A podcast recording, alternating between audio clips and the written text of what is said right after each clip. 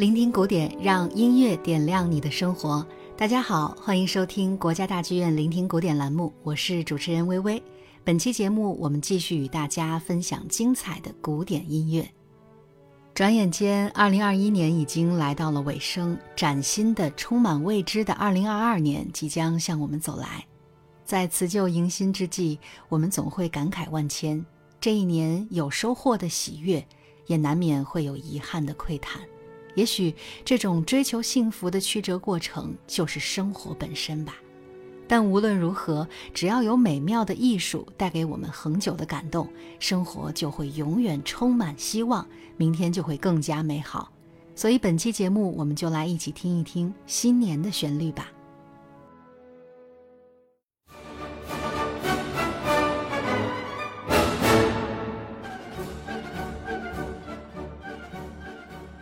提到新年，可能喜爱音乐的朋友们最先想到的，也许就是维也纳新年音乐会。这场每年元旦在奥地利首都维也纳金色大厅奏响的新年音乐盛会，在过去几十年来，已经成为了全球最具影响力和知名度的古典音乐品牌。举世闻名的维也纳爱乐乐团在年度指挥家的执棒下，演绎以维也纳施特劳斯家族的舞曲为代表的精妙小品，带给亿万观众优雅热情的动听享受。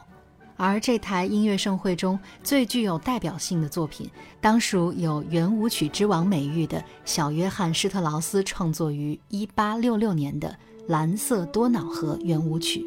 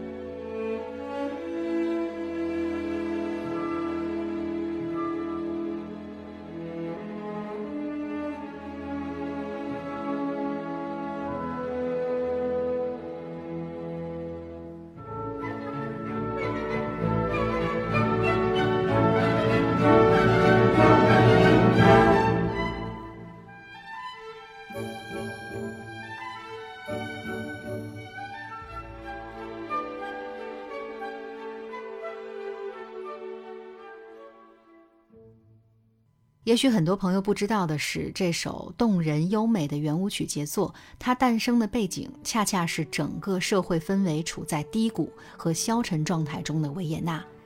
刚刚在普奥战争中失败的奥地利帝国，社会经济状况都不太理想。一年后的一八六七年，则改组为奥匈帝国。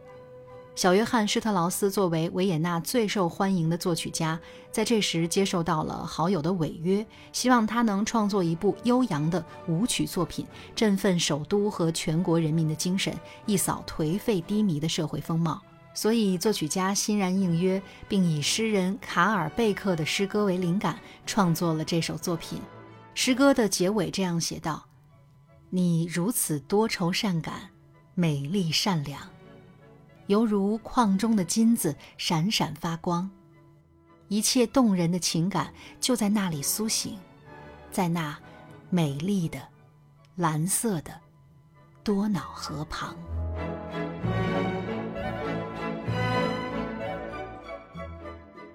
这首由序奏、五首小圆舞曲和尾声构成的圆舞曲，一经问世便大受欢迎。今天更是获得了奥地利第二国歌的美誉。接下来的时间，就让我们静静的欣赏其中的美好吧。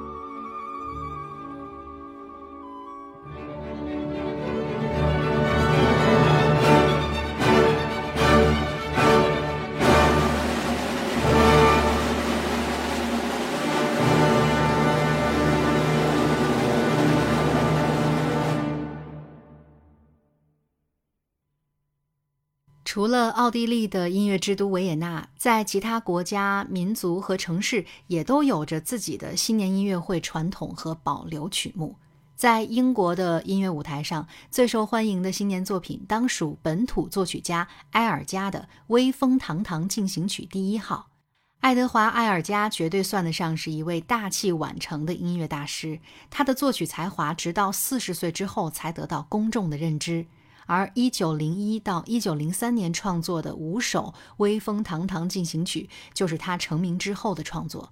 这组作品呢，意气风发，大开大合，拥有豪迈的气魄。尤其是 D 大调的第一首，在首演时便返场加演两遍，随后更是被改编成了各种爱国歌曲。如今，《威风堂堂进行曲第一号》作为伦敦逍遥音乐节闭幕式的固定曲目，享誉世界，更是在新年被频繁演出，场场爆棚。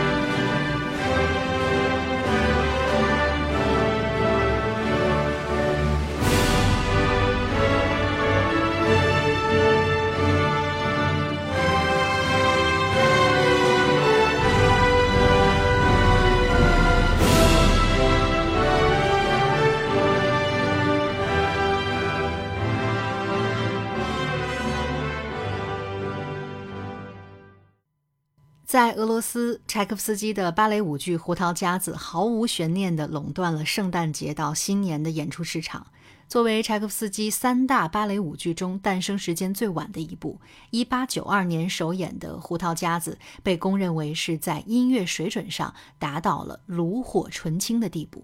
这是一个充满童话气息的故事。少女玛丽在平安夜的梦境中，发现自己的圣诞礼物胡桃夹子变成了王子。王子带领着玩具兵团打败了老鼠，还带领玛丽来到了神奇的糖果王国游览。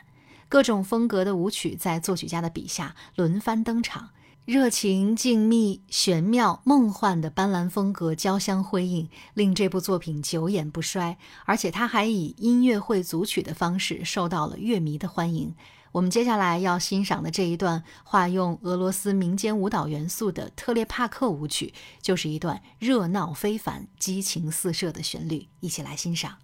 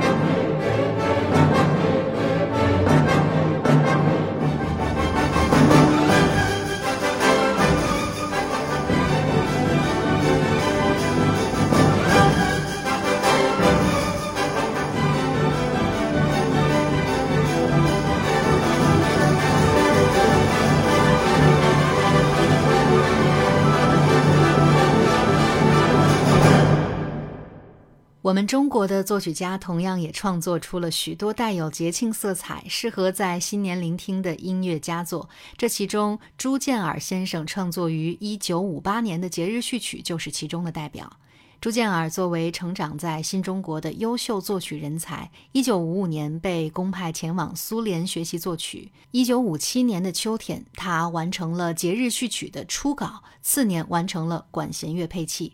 这部作品在结构上采用了非常经典的奏鸣曲式，写作技法上也大胆化用了苏联作曲家肖斯塔科维奇的同名作品，在旋律素材上则巧妙地运用了中国的音乐元素，一听上去啊就知道是中国的作品。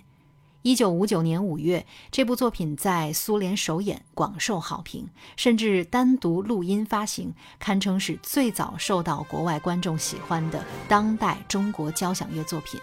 随后，在庆祝新中国成立十周年的音乐会中，由上海交响乐团完成中国首演。我们来一起欣赏一下这部作品的精彩片段吧。